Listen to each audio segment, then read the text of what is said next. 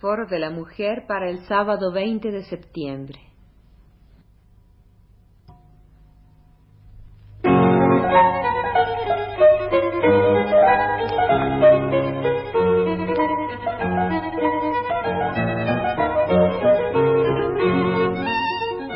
Foro de la Mujer.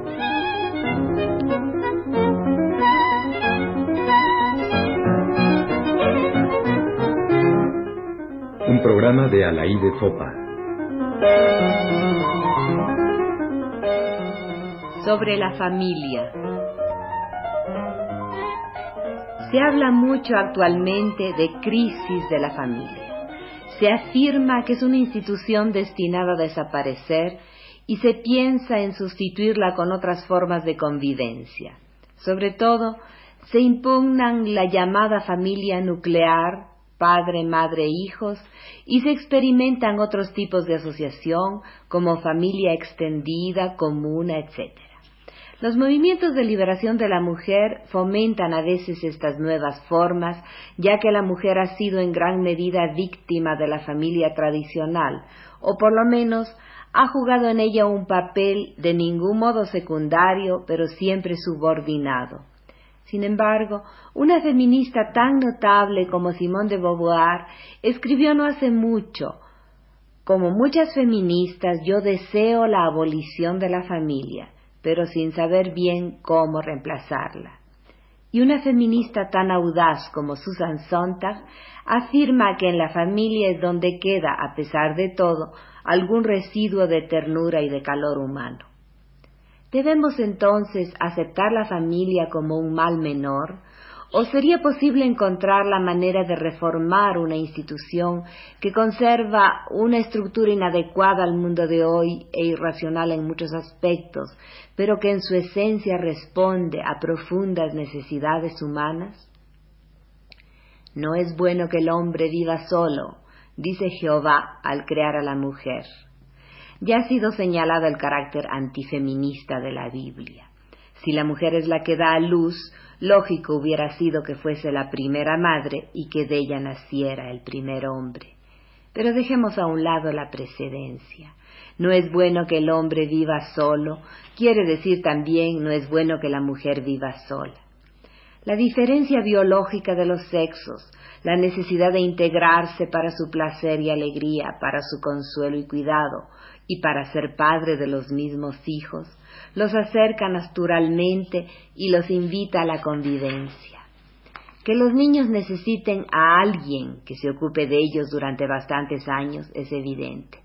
Y parece lógico que ese alguien sea la madre en los primeros tiempos después del nacimiento, ya que es ella quien puede naturalmente alimentar al niño pero no sería justo que sobre ella pesara todo el cuidado y toda la responsabilidad del nuevo ser, ya que alguien más ha tenido que ver con el nacimiento, voluntaria o involuntariamente, con conciencia o sin conciencia de ello. La vocación de padre no nace por el solo hecho de la fecundación, y la sangre, como se decía un tiempo, no crea por sí misma condiciones de paternidad. En la mujer la relación entrañable con el hijo que la habita durante tantos meses puede al menos favorecer, siempre que no sea un hijo absolutamente no deseado, un vínculo amoroso que la cultura estimula. Pero un padre existe y es lógico que comparta con la madre la función protectiva, educativa, etc. Dado que un vínculo, que un vínculo existe también con esa madre y tanto más si el hijo depende, como sucede hoy con frecuencia, de una decisión compartida. Tenemos pues el núcleo de la familia, madre, padre, hijo. No es por genérico feminismo que he invertido la fórmula suele decirse padre, madre, hijo, sino porque realmente, aunque el semen sea necesario para la fecundación, la mujer no solo es la primera en asumir la paternidad, aquí también el lenguaje alude al padre para referirse a los dos, sino que el padre puede ignorarla o no asumirla nunca. Hasta aquí la pareja y el hijo han establecido un núcleo basado generalmente en el amor recíproco, en afinidades reales o supuestas, en intereses comunes o en malentendidos. Los posibles desarrollos de este punto de partida son conocidos. Otros hijos, zozobras, conflictos más o menos hondos, convivencia más o menos tolerada, adulterio, separación, otras uniones. Los caminos varían, mas temo que los más felices y armoniosos no sean los más frecuentes. Pero los hijos ahí están y siguen reclamando imperiosamente la atención de alguien. Hay parejas que deciden sacrificarse. Sobre todo hay madres que deciden sacrificarse por los hijos. Es una fórmula que complace a la mujer y la valora ante sí misma pero el sacrificio es casi siempre inútil, y los hijos sufren doblemente por la desavenencia de los padres y por la opresión revanchista de una madre resentida. En fin, la familia está en crisis, se sigue diciendo, y muchos piensan que la liberación de la mujer agudiza la crisis o acabará con la familia. Por otra parte, toda una corriente antropológica trata de redescubrir y subrayar los valores del matriarcado, para sostener que la familia no siempre fue patriarcal y que por lo tanto no es natural que lo siga siendo. El origen de la familia, la propiedad privada y el Estado, que Engels publicó en 1884, es libro de cabecera para un gran sector del feminismo, que ve en la familia autoritaria no sólo una manifestación del capitalismo opresor, sino de la mujer oprimida. El derrocamiento del derecho materno, dice Engels, fue la gran derrota del sexo femenino en todo el mundo. El hombre empuñó también las riendas de la casa. La mujer se vio degradada, convertida en servidora, en la esclava de la lujuria del hombre, en un simple instrumento de reproducción esta baja condición de la mujer, que se manifiesta sobre todo entre los griegos desde los tiempos heroicos y aún más en los tiempos clásicos, ha sido gradualmente retocada, disimulada y en ciertos sitios hasta revestida de formas más suaves, pero nunca abolida.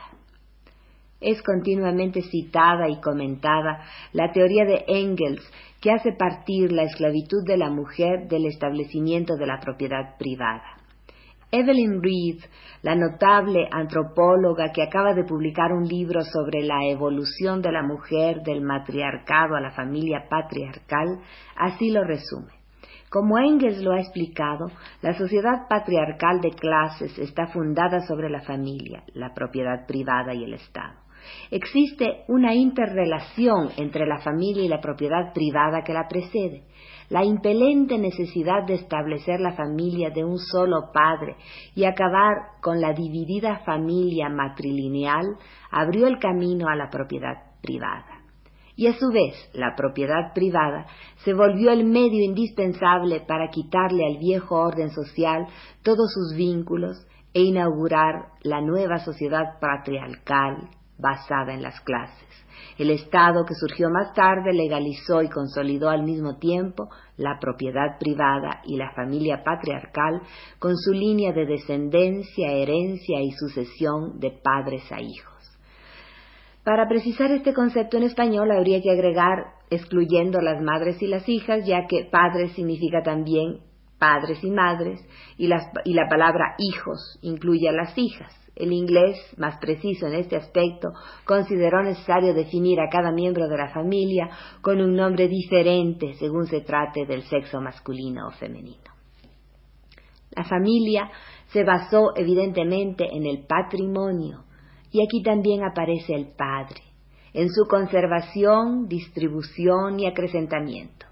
El mayorazgo otorgaba la herencia al mayor de los hijos varones la mujer totalmente desposeída e incapacitada para ganar dependía del padre primero y del marido después, aun cuando hubiese aportado al matrimonio generosa dote, ya que ésta la administraba el marido, y sólo servía para aumentar el patrimonio que heredaría el hijo mayor, y así sucesivamente. Este rigor paternalista se ha ido rompiendo, afortunadamente, sobre todo en el curso de nuestro siglo, las mujeres ganan dinero, heredan y administran. Y algo similar pasa con los hijos. Ya no dependen en la gran mayoría de los casos de la hacienda paterna. Ya no esperan o poco les importa la herencia, por lo demás muy dividida.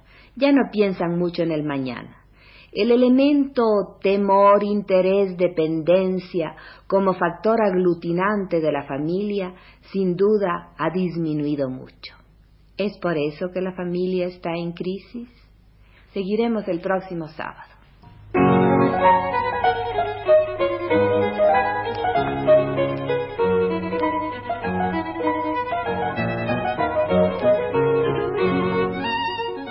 Foro de la Mujer.